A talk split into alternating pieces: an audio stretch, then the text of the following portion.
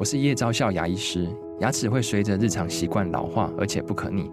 当珐琅质受损，牙齿结构会出现破裂，还有细微的小孔，导致我们牙齿变得又脆弱又敏感。这边我真心推荐贝欧尼修复牙膏，内含 BioHAP 成分，搭配正确的刷牙习惯，经科学实证，可在两周有效让牙齿再矿化，修复受损珐琅质的细微小孔。相关资讯及购买通路，请参考资讯栏连结。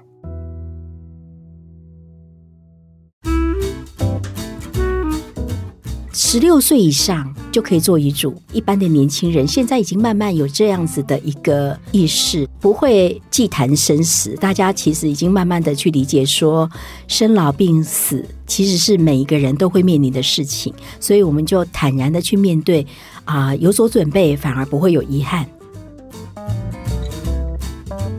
五十后的人生要越活越好，让五十加 Talk 陪你用新的方法。创造属于你的理想老后。Hello，各位听众，大家好，欢迎收听这一集五十加 Talk，我是主持人周慧婷。今天跟大家聊的话题哦，在过去的观念可能会被当作是禁忌，认为是不吉利啊、触霉头的一个话题。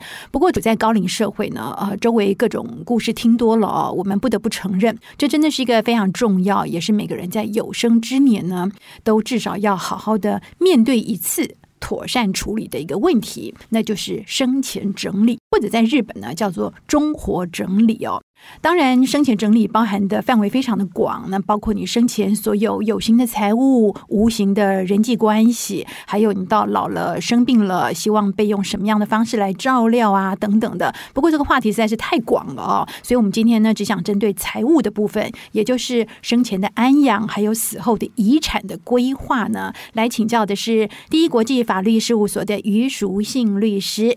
啊、呃，各位听众，大家好，主持人好，很荣幸来跟大家分享啊、呃，我们实务上常常碰到的一些问题。嗯，是的，啊、呃，以前我们会觉得好像这个遗产的安排哦，是只有有钱人才需要烦恼。但是我相信律师，你一定遇到过非常多各种因为生前可能没有做好安排，导致人走了之后呢，衍生出来的诸多问题。所以想先请教律师哦，以你的职业经验，生前做好遗产的规划到底有多重要？太重要了，大家比较有印象的应该就是王永庆。嗯哼，王永庆这么大的一个企业家，他竟然没有遗嘱。嗯啊，那在他没有遗嘱的一个状况之下，他在二零零八年去世。那么到现在已经十五年了，嗯哼，可是呢，在国内的诉讼一直到两年前才做了一个和解，嗯，所以这期间已经经过了十三年。嗯，那么在国外海外信托的这一块，就是他们百慕达这个境外公司所持有的台硕集团大概有十 percent 的股份呢，一直到今年 才在英国做了一个判决，嗯，这已经经过十五年了。嗯，所以各位。大致这个王永庆，对，那小智呢？我们目前手边有一个是美国上市公司的啊、呃、电子业啊、哦，那么工程师呢，突然最近呢四十岁就猝死了。嗯、那在海外的遗产以及国内的遗产分布的状况，或者是说在这个其他的地方有没有他特别要？呃，想要完成而没有完成的事情，嗯，或者是有没有一些想要交代而没有交代的事情？因为太年轻了，太年轻了，对对，然后也太突然了。对，所以我们就来讲说，呃，从来没有所谓的太早做遗嘱，嗯，有做才是有所准备，不会有太无奈的意外啊，哦嗯。那等到就是突然往生的那一刻，那家人呢也比较知道怎么样处理他的后事，或者是怎么样处理他的财产或遗物这些问题。所以我想说，十六岁以上就可以做遗嘱，所以永远没有嫌太早的事情。那其实很多的名人或者是一般的年轻人，现在已经慢慢有这样子的一个意识，嗯，就是不会忌谈生死。大家其实已经慢慢的去理解说，生老病死其实是每一个人都会面临的事情，所以我们就坦然的去面对，啊，有所准备，反而不会有遗憾。对我们说，这个人生无常啊，有句话就讲说，智者呢总是为离开做好准备，所以死亡呢绝对不会让他们措手不及的。那你所谓的做好准备是什么样的意思？因为现在人说真的活得又久又健康哦，嗯、但是意外总是在没有预测的时候就突然来临了。如果说我们现在做一个离世清单好了，嗯、你建议这里面要涵盖哪些内容？是。啊、呃，这个离世清单，这个是一个很有趣的问题哈。那现在也是非常夯的一个话题哈。那我想每一个人的离世清单可能都不太一样。有的人呢，他可能安排的是他的毛小孩，嗯啊，他可能很 care 的。像美国的话，他可能有很 care 他的猫。没有结婚，没有小孩，他唯一的最爱的就是他的猫，嗯啊，那所以呢，像这样子的一个离世清单，他就要写一下说啊，我的猫，呃，如果我往生以后要怎么样的安置它，嗯、那我可能要聘请某一个人做一个。专责的照护，然后呢，我可能要有一笔钱做信托，嗯哼，哦，那专门来照顾这只猫，好，嗯，类似像这样子的一个状况，是在国外很自由的一个状况。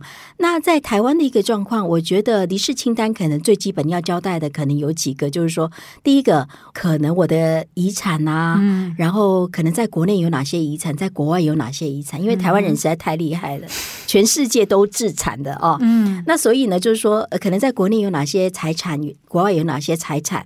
然后呢，可能要稍微离世清单要稍微想一下哦。就说，假设我突然死亡的时候，我的手机密码到底打不打得开呀？嗯、哦，我里面肯定有很重要的我所有的密码，因为太多银行的密码啦、手机的密码啦，然后各式各样的密码一堆，可能列一个清单说啊，我可能重要的哪一些是有哪些密码啊？嗯，还有另外有一些东西，我可能不想让别人知道。嗯，啊，比如说我的。贴身日记，那拜托帮我销毁。所以我们的离世清单很多要讲的，每个人讲的可能都不太一样。嗯嗯、那可能还有一些就是说啊，我的那个传家宝哦，放在哪里？传家宝在哪里？嗯、怎么处理？对，然后我这个某这个三克拉的钻戒，大概是要给谁啊？然后我可能有一些长期继续赞助的团体，到底是哪一些？我觉得大致上呃，大概往这个方向去列一个清单。那这样子来讲的话，后面的人也比较知道说，哎，那你大概有什么想法？好，不过这个是啊、呃，完全透明、开诚布公的状况了啊。对，但是财务有时候哎，算是一个人的隐私啊。即使亲密如夫妻，哎、嗯，可能你还是会希望保留一点私密的空间，嗯、或者是说，有的父母可能在世的时候不太想让子女很清楚你到底有多少财产。像这种情况，可以怎么做呢？嗯。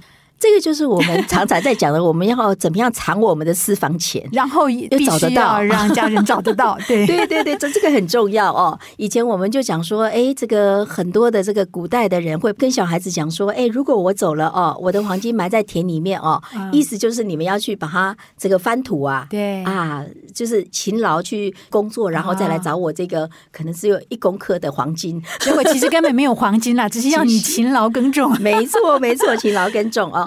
然后呢，在现在目前来讲的话，大概比较不可能回到农业时代了哦。嗯、要做一些财产规划的话，我可能会变成说，透过信托，嗯，嗯啊，或者是说借名登记。借名登记这个部分，其实会不会蛮危险的？就是我今天用谁的名字买一个房子，但是家里人可能是不知道的。对，但是你走了之后，万一这个借名的对象不认账怎么办？是这个时候，我们就讲到。保险箱的重要性。哦。哦，我们一般来讲的话，我们就会讲说，如果是一个借名登记，我们都还是建议哦，我们一般会借名登记，一定是我们的兄弟姐妹啊，嗯、或者是我们的表兄弟姐妹啊，或者是我们的闺蜜啊，或者是我们信赖的律师啊、会计师啊、嗯、这些。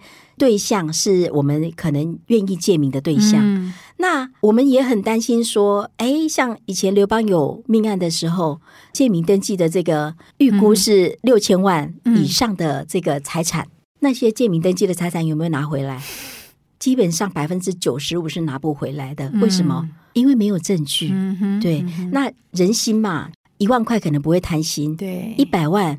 或一千万可能开始动念了啊，嗯、所以我们就说，如果借名登记，还是跟借名登记的对象写一个借名登记的合约，嗯哼，好，然后另外呢，就是说要保留住这个合约以及这个金流，嗯。啊，或者是说，比如说装修的一些费用，那你就是保留住，保留住了以后呢，基本上来讲，可能呢就是写在遗嘱里面，嗯、或者是说，如果说不想写在遗嘱里面，那至少放在保险箱，嗯哼，放在保险箱的话，当我们往生，我们的继承人或我们的这个下一代哦，都是可以就是找得到说，哎，这个借名登记的证据。啊，以及一些金流哈，才不会说像刘邦有命案一样都找不到。嗯，那即使找到了，他也说不是啊，这是我的啊，没有任何证据，没有证据就拿不回来了。确我们看到，其实有的老人家财务状况非常清楚，很早就做了交代，但是有的可能真的就是一团混乱。等到走了之后，到底留下哪些东西？你到底放在哪里？然后有几个银行的户头啦，或者是到底有没有股票的投资啊、保单等等，等于说丢了一大堆难题给亲人哦。所以，不过现在国税局有个。叫做金融遗产的查询服务是吗？嗯，这个服务内容是什么？台湾的政府哦，应该是全世界数一数二的，对于这个遗产的这个状况哦，掌握的掌握的非常清楚，而且服务最好的国家 哦。那如果这个一个人往生之后，我们呢，第一步呢是可以去国税局要一个遗产清册。嗯，那这个遗产清册呢是包括了所有的不动产，应该都找到了啊。嗯，然后呢，另外来讲的话，就是你有。股息或股利，或者是银行的定存或存款有利息的，都会秀出来。嗯啊，比如说啊，你在华南银行，嗯啊，有一笔这个信托的这个利息，然后你在台积电的股息有多少啊？嗯，那从那个股息推得出来大概有多少啊？嗯，但是呢。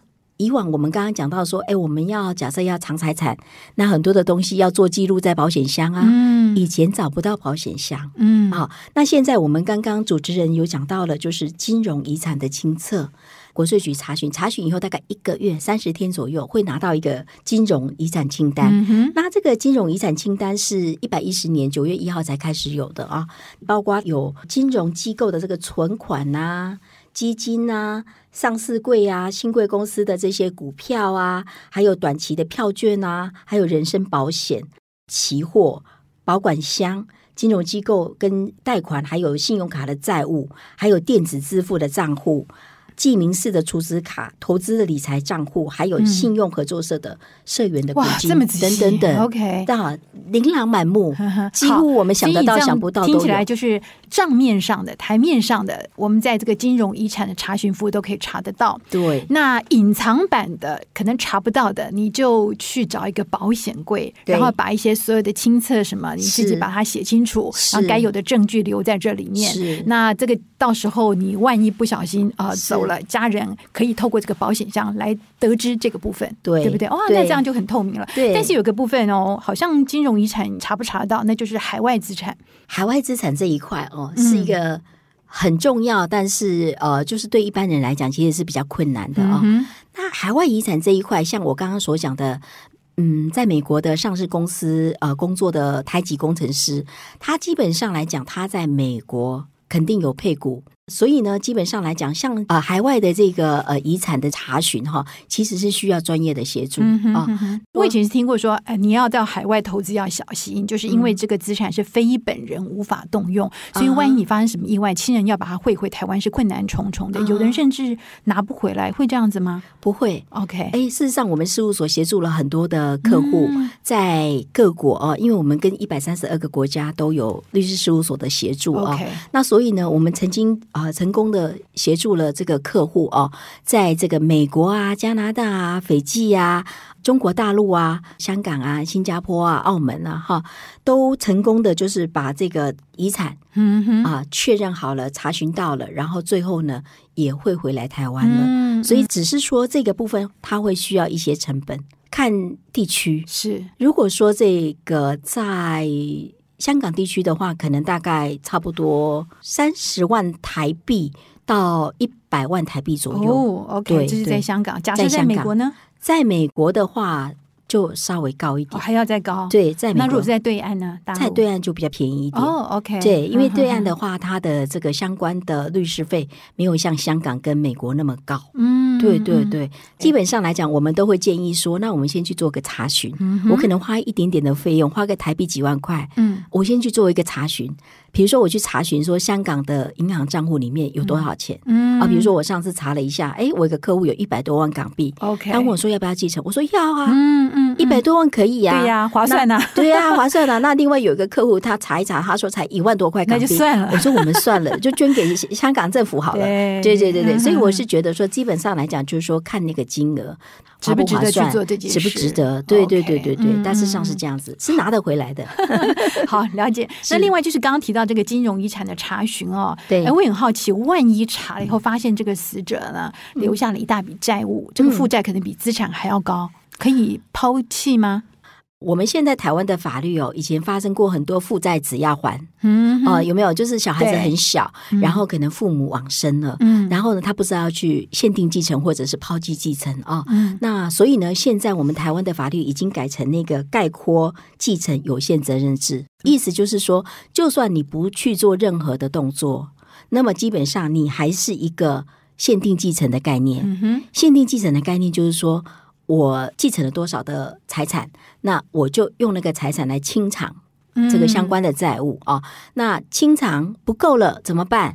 对不起，不够了就不够了。OK 啊，因为不够了就是不是我负债只要还的这个范围之内啊。嗯、那我们说，诶，要不要赶快去抛弃继承？因为抛弃继承依照台湾法律的规定，是在一个人往生以后三个月之内，那么要去法院申请抛弃继承。嗯、那我们在开玩笑说。哎，申请抛弃继承之后，才发现说有个保险箱，保险箱打开之后，里面有十条一公斤的黄金啊！那这个已经抛弃了怎么办？后悔。所以已经抛弃了，可不可以撤销？不可以哦，不可以，不可以。所以我们基本上来讲，除非非常肯定说。哎呀，我这个爸爸，我这个妈妈不可能有金条的啦！不像我们有个案子，我们有个某大律师，这个保险箱一打开，全部都是金条，然后那个保险箱的底座还有点塌下去了，因为太重了。对，那所以呢，如果你很肯定你的长辈是负债累累，不会有任何意外之财的时候，那当然。很果决的，就是去抛弃继承。嗯、那么抛弃继承原则上是不可以撤销的，嗯、除非他是被诈欺或胁迫。嗯、例如说，我有两个兄弟姐妹，嗯、那我我们总共三个兄弟姐妹，有其他两个呢串谋好了，就跟我讲说：“哎呀，这个爸爸妈妈负债累累哈，嗯、啊，你都在海外了哈，那你要不要就抛弃？你不要管的了啦哈，我们来处理这样子哈。嗯”那其实实物上是碰过这样的案子啊、哦。那抛弃了以后要再来恢复，可不可以？要打官司，嗯啊，要打官司，就是说要能够对，甚至我被诈骗的一个状况之下，因为他骗我说爸爸妈妈负债累累啊，那你都在国外又没有回来，那等到爸爸妈妈往生了你才要回来，那所以呢，这个我们来处理就好了。你在国外也不方便，如果这样的状况是可以撤销的啊，就是被诈欺或胁迫。OK OK，不过这样听起来，现在既然有这个限定继承相关的规定，好像也不一定需要用到抛弃了，对不对？对。其实就是我们会觉得说，其实不要抛弃，原则上用限定继承。嗯，那限定继承虽然说。不是很肯定这个父母或者是长辈的一个财产状况，我们都还是会建议用限定继承，嗯、这样比较不会就是有很大的意外。了解是好。有关这个遗产分配的方式哦，那么当然我们知道法律有规定，嗯、但是呢，如果说今天你不想要依照这个规定来走的话，其实是可以自己立一份遗嘱的，对不对？对，不过我们常听到呃，就是某某人立一份遗嘱，但最后哎，光是要认定这份遗嘱到底有没有效力哦，就可以让这个继承人打上好几年的官司。那当然最有名的就是。是这个长荣集团的创办人张荣发 留下的这个财产争夺的诉讼啊，是，所以这个遗嘱的相关规定呃是什么？我们可以怎么样确保自己立的遗嘱是有法律效力的呢？是，是的。呃，张荣发的遗嘱，他其实是一个自书遗嘱，对啊，他自己写了一份遗嘱哦。然后他的遗嘱就是写了说，哎呀，我的遗产哦都要给我的小儿子啊张国伟一个人继承哈。然后呢，就有见证人啊，这个见证人是他们家的这个一些老臣嘛哈。那这样子见证人了之后呢，还不放心，又怕这个流来流去，其他人都看到了，所以呢，还找了公证人来做一个密封遗嘱哦，不是那个蜂蜜的那个密封哦，是把它密封。起来的遗嘱哦，嗯、那密封遗嘱呢？基本上来讲，要两个见证人，遗嘱人要签名，两个见证人要签名，还有一个最重要，要有一个法院的公证人要签名。我们在开玩笑说，张荣发的那个公证人哦，对，是他在上面签名了，那他赚了一千块的公证费，是，但是因为张荣发写的这个遗嘱，嗯，他的效力问题以及他有没有侵害到特留份的问题，一直在打官司，嗯啊，那打官司的过程里面，我们这个史上最衰的这个公证人呢，做了 二十一次的证。那我好奇的是，这位呃公证人他在做在公证的时候，他难道没有？看到这份遗嘱，他背后可能掩藏的一些问题吗？比方说，我觉得以张荣发创办人他的生命资历，嗯、他的律师团为什么会犯这样子的一个错？就是立出这样的一份，其实在法律效力会引发这么大争议的一份遗嘱呢？嗯嗯嗯，我们在开玩笑说，以张荣发张创办人哦，嗯、他这么庞大的。资产以及他这么丰富的律师团的一个状况之下，那我们在想说他会立这样子一个有争议的效力的一个遗嘱哦，嗯，这个有两种可能，嗯，第一种呢，他就是特别疼爱这个最小的儿子，所以无论如何法律有效力，这么做，对，我就是决定这么做，而且我觉得我申请的时候我说什么，我的孩子没有一个人敢说不，嗯，所以他也认为说我交代了。大家还是会照我的意思，这个叫做太自信，嗯啊，这个叫太自信。另外一个可能是他可能明明知道法律上可能有争议，可是呢，他可能还是有迫于一些外在的压力啊，他就是做了一个这么遗嘱。他也知道说，哎，也许他其他的继承人还是可以透过法律的程序来取得特留份哦，哦。那。对他来讲，因为他这个有两个老婆嘛，哈，所以有大房二房的问题哈。那我们在猜会不会是有一些情感上的这个表达的问题哦？要不然的话，以一个这么大的律师团长荣集团，他做的这个遗嘱是还蛮特别的。所以这可能是老先生的智慧哦。是是是是，所以就是说，我们知道是这个遗嘱哦。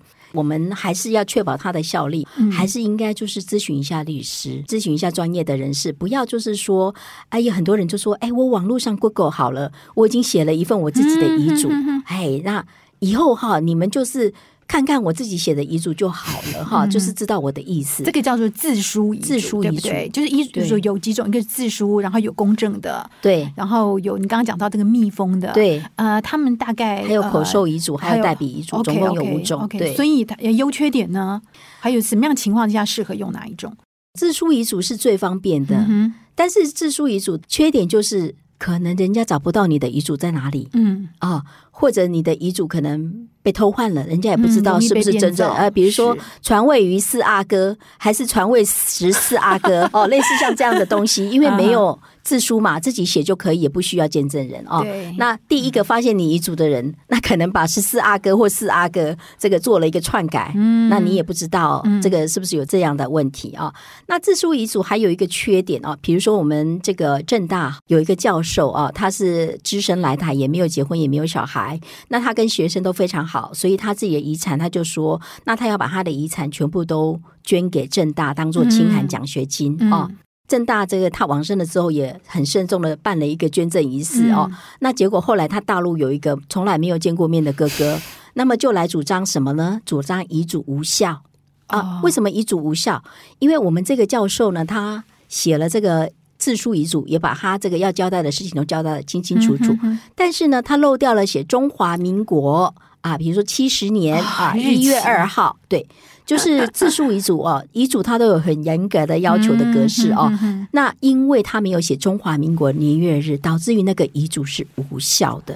对对对对，所以我们就说，虽然自书遗嘱是非常方便，但是因为你没有经过确认，它有可能变成无效，或者是它有可能被篡改。嗯，那后面的人也很难证明。所以听起来公证遗嘱会是比较安全一点的，但是就是要花笔钱，是不是？呃，公证遗嘱是比较安全，而且永久留在法院，法院永久帮你保存。对。对对对对，但是会有一笔公证费用。Uh huh. 但是我在开玩笑说，哎，我们台湾的长者哦，嗯、很可爱，嗯，遗产呢两三千万呢，或者是。几亿呢？给小孩子都不会痛啊，或者是送给别人都不会痛。可是呢，公证费他舍不得。哎，花个几千块，花个几万块的公证费呢，舍不得哈。这个是一个呃，我们要开始这个转换观念的一个时代了哦。对，要看得开，要想得开。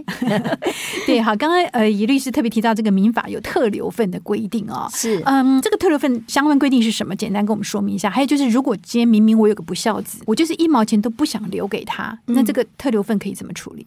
呃，我们讲哦，这个特留份叫做特别留下来给继承人的这个份数了哈。是，那这个是罗马法的产物。嗯，那基本上欧美它其实没有这个所谓的特留份的规定啊。嗯、OK，, okay 那所以我们说英美法比较自由，英美法就是你所有的钱你自己支配。那罗马法是还有照顾遗嘱遗眷的一个概念哦，嗯、所以它有一个特留份。OK，我们举例来讲，刚才所讲的这个张荣发的这个遗嘱啊，嗯、哼他这个遗嘱本身呢，到底有没有效？遗嘱是有效的，嗯、但是遗嘱违反特留份的部分无效。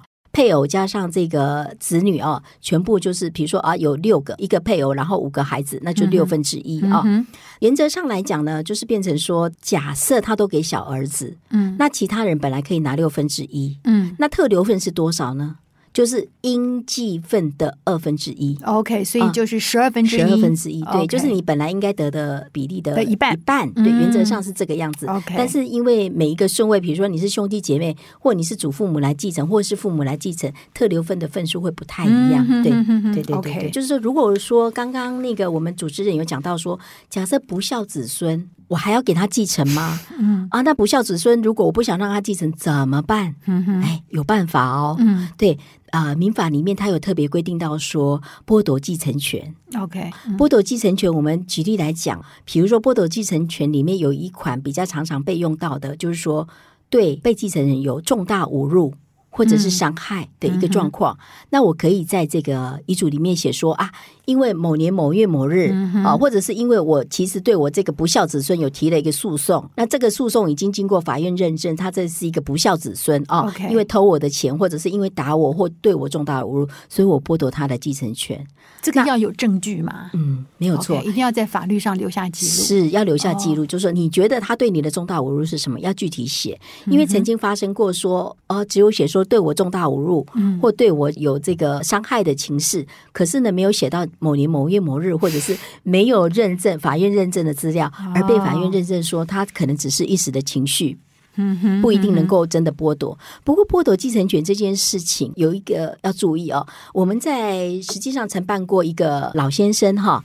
他的子女都很成才哈，那其中有一个子女是上市公司的老板，嗯哼。嗯，那他这个子女呢，跟这个父母之间有一些诉讼，那所以呢，老先生就觉得要剥夺他的继承权。嗯、那后来呢，剥夺继承权这个部分，法院是认证的，嗯，好，但是呢，我们这个上市公司的这个老板的律师团很厉害，他就呢聘请了律师来研究一下还有什么方法，结果不孝子被剥夺了，嗯，不孝子的儿子孙。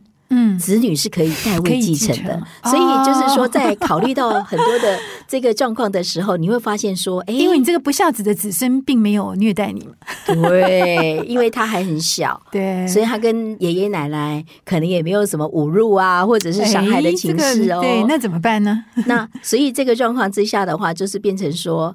哎，在做遗嘱或者是做这些一听监护相关的过程啊，我们都还是建议哈咨询专业的意见，然后呢，不要在往生之后或者是没有办法改变的状况之下呢，就是还是落入那个法律的特别规定，嗯、哎，要、嗯、要注意一下。对对，对。好，这个遗嘱内容主要是针对死后财产的分配，不过其实现在大家越来越重视就是哎生前安养的部分啊，嗯、比方说我想留下多少资金用来付自己以后的医药费啦，或者将来万一不小心失智啊什么的，我总要确保自己有一个安养的这个费用嘛，对不对？对这个遗嘱上是不能注明的。呃，遗嘱呢，主要是处理死亡以后，对。啊、呃，我们说遗嘱的生效就是以死亡日开始生效，嗯、生前的这个事情就是我们刚刚讲到的意定监护，对，一定监护啊。嗯嗯、那我们一般来讲，在生前的话，我们会建议说，透过一定监护。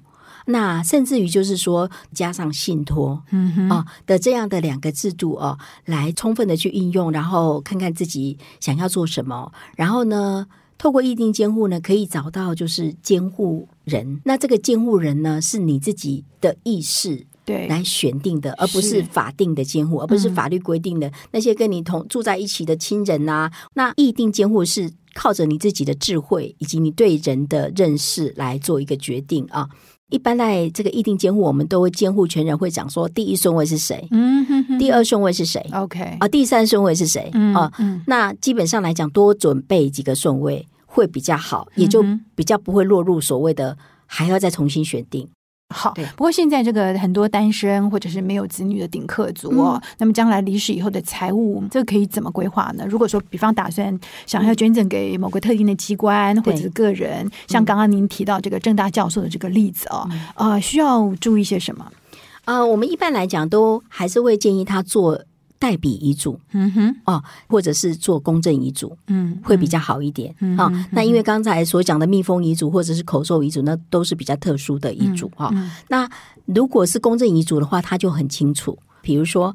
呃，像我们从他社有一个社姐，他就死后的话，他是裸捐给从他社啊。嗯、那你这个部分你就要写清楚。可是裸捐的一个状况之下，还是面临到他有没有其他继承人，所以还是要保留那个所谓特留特留份，对不对？对对对。Okay 所以一般来讲，我们都会建议，如果是律师做的话，我们都会建议说，那你就写我都要捐赠给某一个单位，可是呢，我会保留。哦，请这个我会指定一个遗嘱执行人，嗯、请这个遗嘱执行人保留相当于特留份的一个份额。如果当时法律是有特留份的，嗯、那保留这个特留份的份额，然后就是给这个继承人就好了。哈、嗯哦，那我们为什么会讲说，如果当时的法律是有特留份，是因为大家觉得这个特留份的这个制度真的慢慢的，可能哪一天就改变了。对，对对慢慢的应该是要修法了哈，因为这个跟。我的钱我自己来运用，为什么国家还要管这么多、嗯、啊？所以就是说，这个部分来讲，可以在遗嘱里面交代说，万一如果当时死亡发生的时候，还是有这个特留份规定的话，嗯、那么就给他一个相当于特留份的一个金额。啊，那这样子就可以很顺利的去执行自己的意愿，这样子是了解。好，另外就是为了避遗产税哦，很多长辈可能会现在开始就逐年有赠与嘛，对不对？每年有一个免税的赠与额，或者呢，有人可能用更积极的方式哦，干脆就啊领现金分给子女们哦。不过也担心万一哎子女拿了钱以后就不理他了，落得这个晚年孤寂，那怎么办啊？可以怎么防范？哎呀，这个。这个还真的是层出不穷哈，父母对子女的美意啊哈，不要变成到最后父母就是非常可怜的这个老年哦，变成下流老人哦。那我觉得做的比较好的就是像之前报纸曾经报道的一个案例啊，就是有个长安东路的地主，他呢把整栋的这个透天的房屋赠送给他儿子。哦，他也有女儿哦，他只赠送给儿子哦。那赠送给儿子的一个状况之下，他就有讲说，那这样子哦，那我一楼的店面的租金每个月八万块，那在我往生以前都要给我收。可是呢，我们这个不孝儿子呢，基本上来讲，收了给父亲收了一阵子之后，这个换了租客之后，他就自己打约了，嗯啊，这个就没有给这个爸爸了哦。那爸爸也催告，也找律师了，跟他催告了，他也不给。后来爸爸就一状呢告上法院啊、哦。那告上法院呢，最后爸爸胜诉。嗯，那爸爸胜诉的武器在哪里？他是一个附条件的赠与，他就是说要给我收，如果不给我收的话，那我就可以撤销赠与。OK，所以呢，嗯、这位不孝儿子呢，最后呢，这个法院判决认证就是把这个不动产返还登记给爸爸。爸爸对对对对，okay, okay 所以我是说，我的看法是认为说，赠与给下一代的话，要做一个附条件。或者是负负担，就是说啊，你要照顾我的这个老年，或者是万一我生病的时候，你要来照顾哦。所以这个东西就是一个附条件或负负担的赠与，这是一个方式。嗯、另外一个方式就跟我一个九十几岁的客户一样，他就说遗产税啊不是我的事，遗产税呢是要拿遗产的人的事，所以我就开心的花。呃呃，用力的花，花到最后交给政府来处理，没有错。花到最后呢，我还要对政府做一点贡献啊，就是那个花得到的才是财产，花不到的叫做遗产。所以这个也是一个方式了哈。所以有时候我们自己要想开一点，是啊，要先爱自己，把自己照顾好，才有能力去爱别人。好，所以层出不穷的案例都可以给我们啊一些就是启发哈。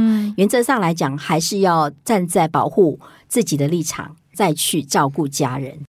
好，我们今天非常谢谢第一国际法律事务所的于淑馨律师，给了我们非常多非常专业中肯的建议哦。我们说人生真的是计划赶不上变化啊、呃，以为可以在临终前再来慢慢从容处理的事情哦，其实常常事与愿违哦。所以趁着这个意识还清楚的时候，及早来做一些安排，不但让自己可以走得比较安心，哎，也让子女将来有个依循。我觉得这个也算是留给后代的一个恩泽了，没错，对不对？没错。好，今天非常谢谢于淑馨律师啊，节目进行到这边，那么。五十家所有的文章呢，节目都是无偿提供给读者免费阅读收听的，所以欢迎大家用单笔或者是长期赞助的方式来支持我们制作更好的内容哦。那么详细的赞助方式，请参考我们五十家的官网。今天节目进行到这里，谢谢，拜拜。谢谢，谢谢主持人，谢谢各位听众。